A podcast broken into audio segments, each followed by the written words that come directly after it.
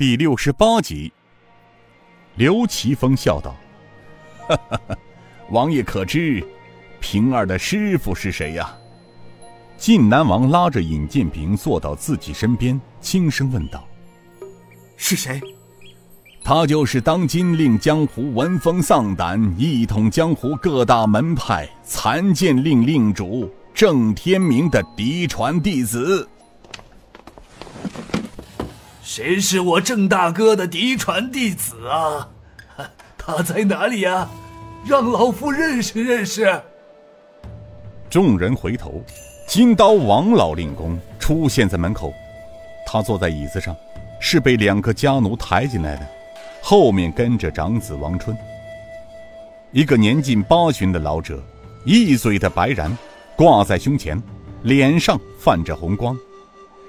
身上一件橘红色袍子，外罩紫纱霞褂，头戴一顶六方员外巾，慈祥中带着一股威严。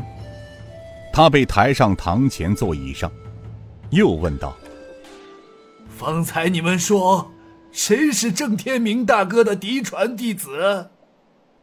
尹建平急忙上前道：“尹建平叩见老令公王老爷子。”说完便跪拜下去，没曾想，当尹建平跪下时，忽然感到有股气流拖住他。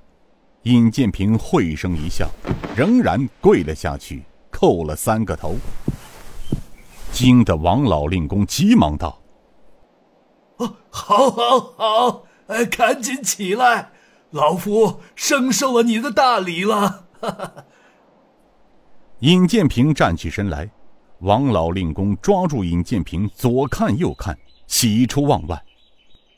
哦，你果然真是我郑老哥哥的爱徒，一身功力非同小可！啊，当今江湖中能教出你这样的弟子，只有郑老哥哥一人了。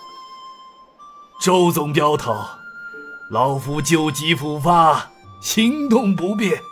没能亲迎总镖头，这里给总镖头赔礼了，还望不要怪罪。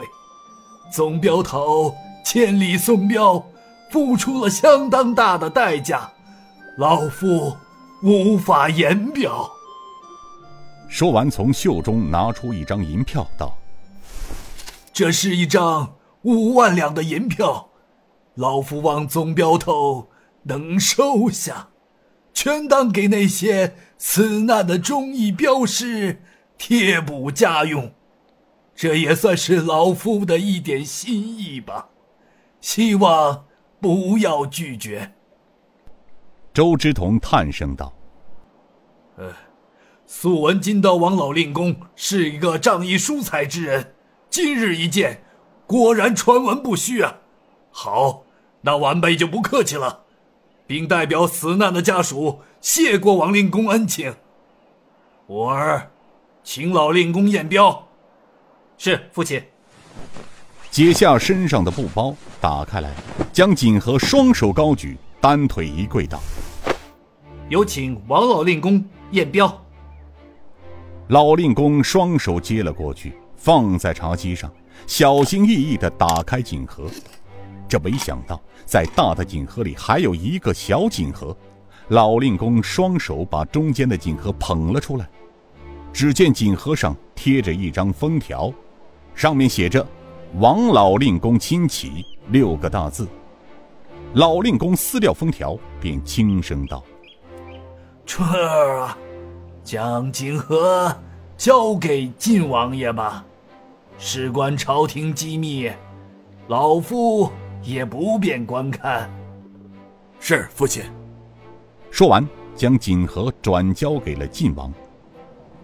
王老令公笑着对周之同道：“哈哈，总镖头可以安心了。老夫为众位镖师准备了饭菜，请总镖头带各位镖师用饭吧。”王管家。一个五旬老者道。老奴知道了，周总镖头，众位镖师，请随我来。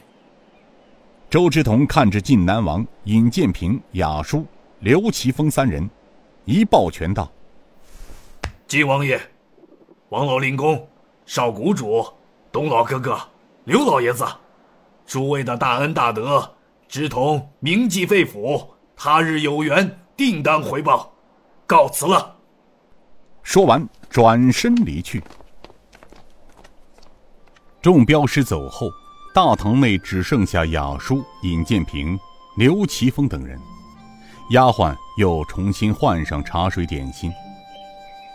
晋南王看着出门离去的周之同，暗自点头道：“嗯，这位龙虎镖局的总镖头周之同，倒是一个难得的侠士啊。”金刀王令公道：“是啊。”早些年就听说过此人，他与五台禅院的大悟禅师是同门师兄弟，一身横念功夫，江湖中鲜有敌手。